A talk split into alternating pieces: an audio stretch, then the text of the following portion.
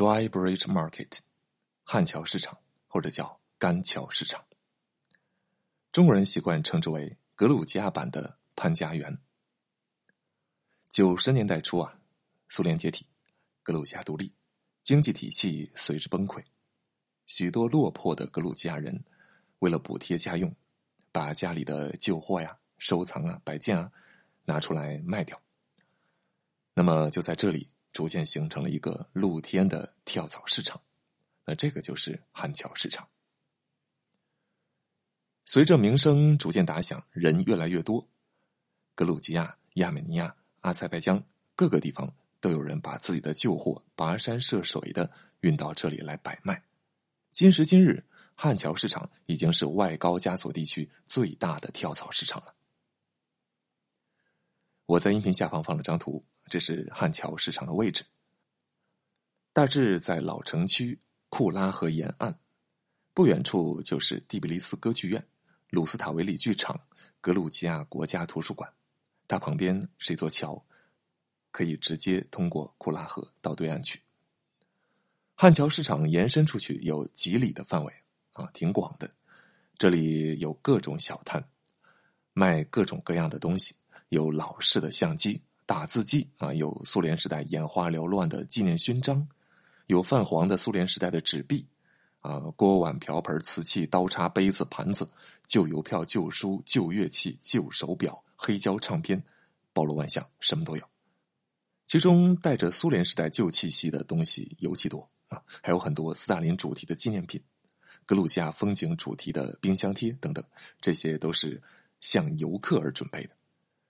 如果说你是一个喜欢购物的人，一个喜欢逛旧货市场的人，对苏联风味比较感兴趣的人。喜欢从纷繁的物件里面大浪淘沙淘宝的人，你就应该也会喜欢汉桥市场。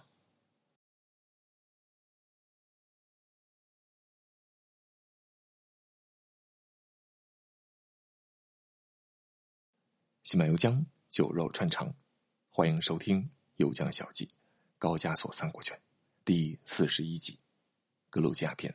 我是木有志。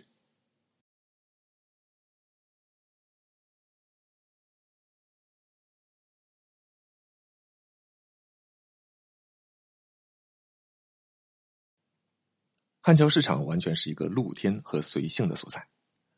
阳光晴好的日子里，老爷爷老奶奶在树底下支个摊儿；没人的时候啊，就和朋友们坐着聊天或者下棋。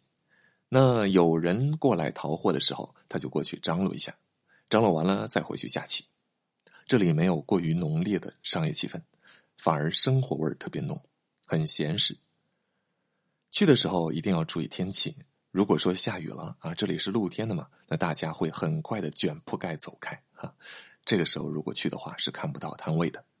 还有周六周日去的话，市场会更热闹一些。女生一般来讲会比较喜欢这里，从头逛到尾，总会遇到几件自己心仪的小玩意儿，而且都不贵啊。只是你要记得，记得和当地人砍价，看到你是外国人，这个价格就会报的很高。这里有个特色，因为语言不通，大家在商量价格的时候，老板啊大多是在手机上输出来一个数字给你看。你看他们用的手机，大多都是很老很老的诺基亚。这里桥上大多是卖古董旧货啊，桥下摆的都是画作，这些画作也挺值得一看的，都是当地人自画自卖，不少画作还挺养眼的。当然，报价一般都比较虚高。如果看中了，记得要把价格砍下去，使劲的砍啊！那有一些画的主题啊，是为了迎合游客的，画了一些格鲁吉亚的山水、巫术故里的塔楼啊、卡兹别克山顶的教堂、阿纳诺瑞 Castle 啊、蒂比利斯的街景、格鲁吉亚的恋人啊，各个题材都有。也有一些静物画、抽象画。我在里面逛的时候，确实见到有几幅画很喜欢，但是我一般不怎么买大件东西回去啊。光顾这里的游客就比较少，看画作的比较少，大多都在上面翻各种小玩意儿，嗯，比上面要冷清多了。那摆摊的画家之间闲着没事儿，也是在桌对儿下棋。我放了一张照片，两个人下棋的啊。你认得这是什么棋吗？这个是双路棋，一方执黑，一方执白，靠掷骰子来决定走棋的部署。先将自己的棋子全部移到终点，并且离盘者获胜。因为要靠掷骰子啊，所以这个游戏啊，更多的还是要靠运气。中国古代的时候，曾经非常流行双陆棋，很多诗词里都有体现的。但是到了清代之后，因为官方禁赌，乾隆之后，双陆棋就逐渐退出历史舞台了。某种意义上讲，中国的双陆棋可以说是失传了。那据说双陆棋是曹植所创啊，只是个传言而已。其实应该是从印度传过来的。至于印度是不是自己发明的，还是说从西亚、从中东一带传过来的，这个不得而知。中国双陆棋断绝了，但是西洋双陆棋却传承至今，一直以来都受到西方人的追捧。你可以留意观察，在旅行之中，旧货市场这里下棋的人，他们下的棋都是双陆棋。整个外高加索，你看看啊，还有周围的土耳其、伊朗，都很流行下双陆棋。二零零五年二月三号啊，那还是格鲁吉亚总统萨卡什维利主政期间，哈，又是他，我们又说到他。嗯，当时的格鲁吉亚总理日瓦尼亚被发现死在一处秘密租下的房屋之内，和他死在一起的还有另外一名政府官员尤乌苏波夫。官方经过调查之后，宣布这两个人是天然气中毒而死。一个国家的总理呀，啊，在出租屋里被发现天然气中毒而死。说明一下啊，格鲁吉亚在二零一八年以前是半总统制，议会选出总理之后由总统任命，总统是有实权的，掌握外交和军权，而总理负责组阁，对议会负责。掌管行政，在这种半总统制之下，总统是要通过总理来掌握行政权力的。你像美国啊，总统是直接组阁的，他直接就握有行政权力，但半总统制之下不是那所以呢，呃，要通过总理掌握行政权力，要设法安置自己的心腹来做总理，这样才能够如臂使指，不是吗？那么像刚才我们提到的这位总理日瓦尼亚，就是萨卡什维利的。左膀右臂，从二零零三年玫瑰革命开始，就是他的坚定支持者。而这个日瓦尼亚突然死在一个秘密的出租屋里，就引来了人们的无限联想。有人认为是萨卡什维利和日瓦尼亚这对昔日的战友，在上台之后之间出现了裂痕，所以萨卡什维利要置之于死地。当然，也有另外一种说法，那就是说啊，萨卡什维利的敌人啊。把日瓦尼亚给搞死的，主要是萨卡什维利一直以来这个名声不太好。像我们之前讲，阿扎尔自治共和国那个自治共和国的总统就声称，萨卡什维利在之前哈也曾经主导过对他的暗杀，到底是真是假不知道。总而言之，他在这方面的名声不大好，所以出了事儿之后，大家总是第一时间捕风捉影，捕到他身上来。二月三号凌晨四点，警员听到总理房间里这个电话响不停，但是一直没有人接听，心中起疑，撬开窗子查看，这才发现日瓦尼亚和尤苏波夫两个人都已经死了。那根据官方事后的说法，经过调查，现场并没有发现暴力痕迹，法医也鉴定说两个人就是死于天然气中毒。可是。不管你怎么说啊，无法阻止外界的无限的揣测。日瓦尼亚的弟弟就很怀疑，他对采访记者讲：“出租屋之内没有发现任何指纹，这不合理呀！即便是那桌上使用的玻璃杯，两个人用它还喝橘子汁来的，怎么也没有指纹？现场发现了三十一个烟蒂，可是只有一个烟蒂符合日瓦尼亚的抽烟习惯。”因为日瓦尼亚抽烟只抽一半就会把它掐掉。两个人在一起三十一根烟蒂，为什么只有一根烟蒂是符合日瓦尼亚吸烟习惯的呢？桌子上还放着很多香肠，但日瓦尼亚那段时间正在减肥，不会吃油腻的东西。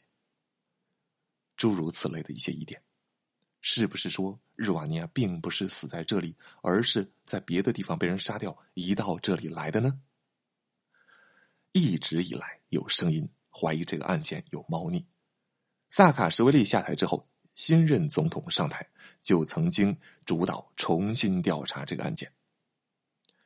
虽然一直以来谣言满天飞，但最终也没有确凿的证据说明萨卡什维利参与了谋杀事件。萨卡什维利则离开了格鲁吉亚啊，一直在乌克兰逍遥快活。这个我们之前说过了。到了二零一八年，蒂比利斯啊，也只是以滥用职权罪啊缺席判决萨卡什维利三年监禁，而没有说谋杀罪。为什么突然之间从汉桥市场说到这个案件呢？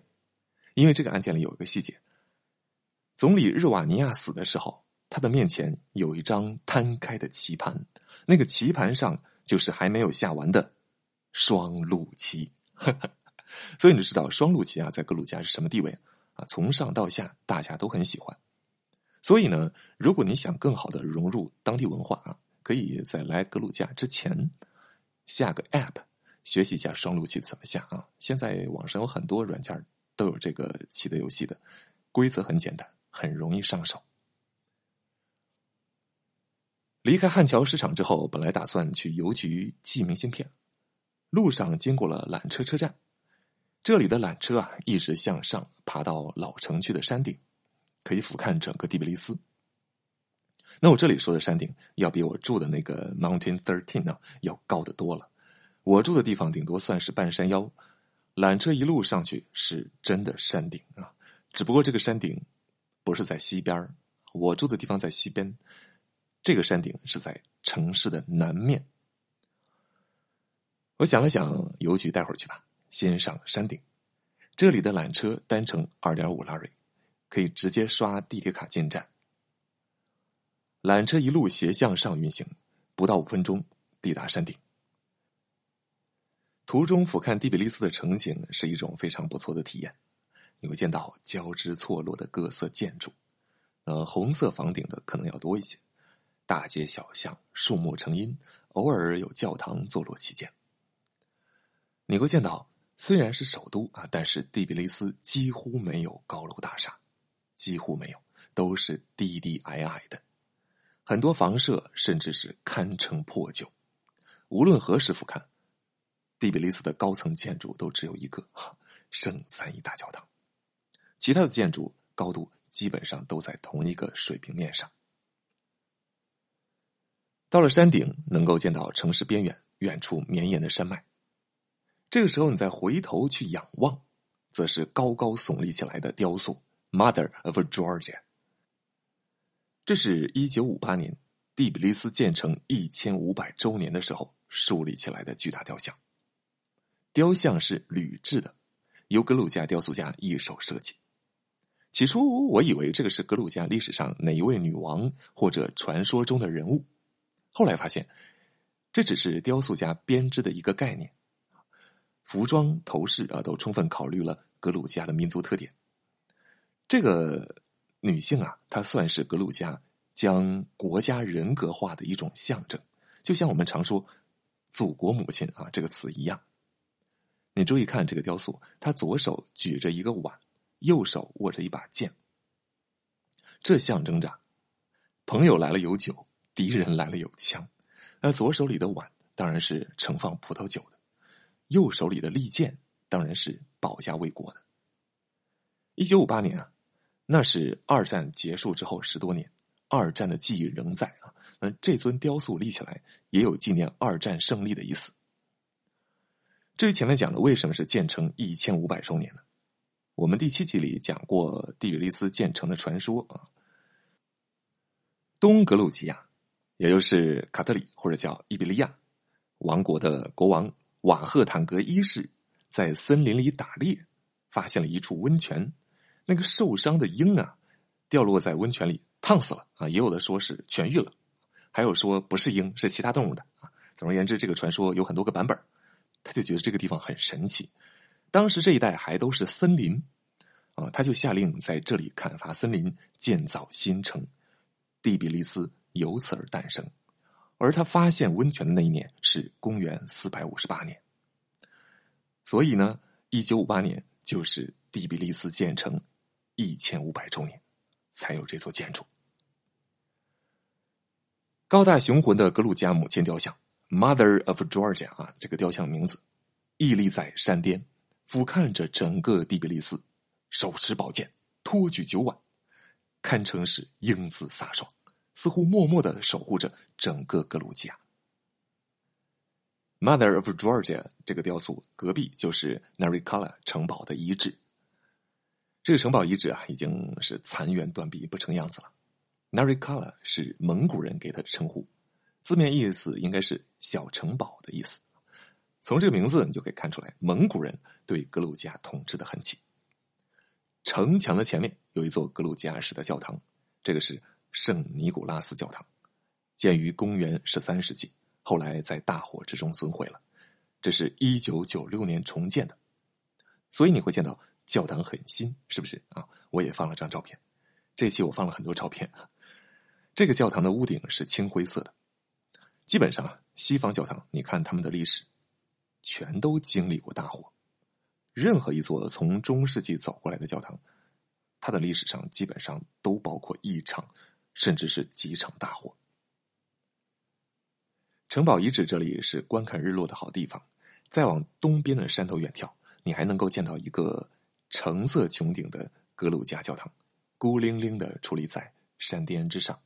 那个是 Tabor Monastery of the Transfiguration，是一个修道院，以 Transfiguration 为主题的修道院。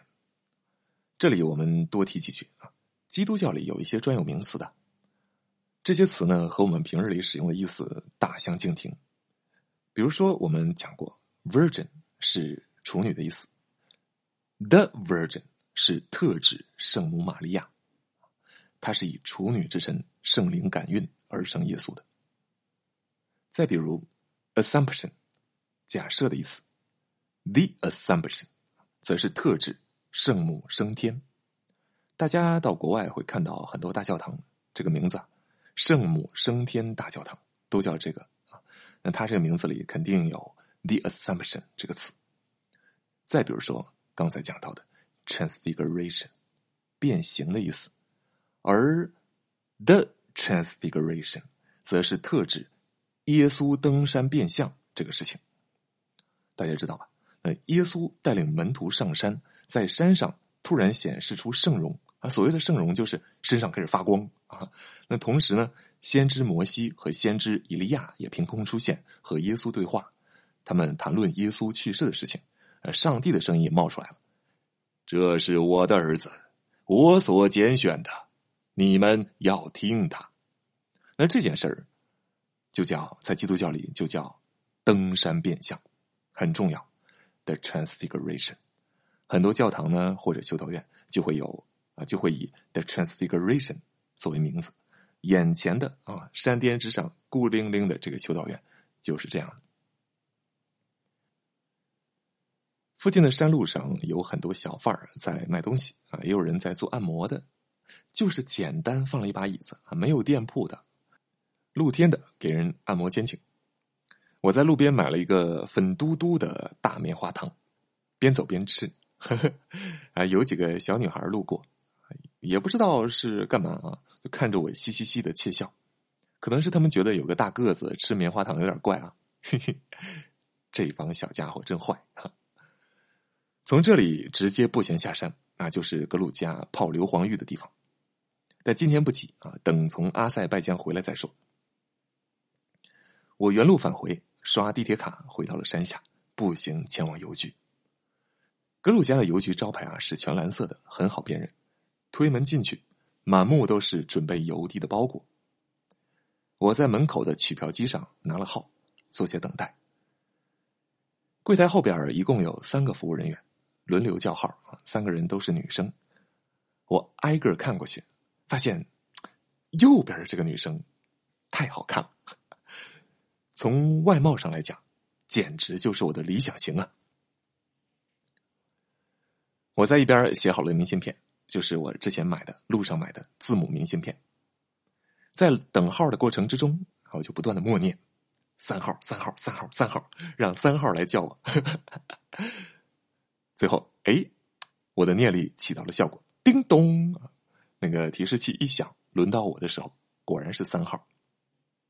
我过去和他说我要寄明信片到中国，问他这个要买多少价格的邮票，买了之后贴好，嗯，把明信片交给他，离开。回到青旅，自己做了饭菜解决晚餐，然后乘坐地铁到火车站，登上火车。格鲁吉亚时间下午七点三十分整，火车出发，目的地是阿塞拜疆的首都巴库。我们格鲁家的故事还没有结束，但是要告一段落。从明天开始，我们将开启阿塞拜疆的新版图。明晚。同一时间再见。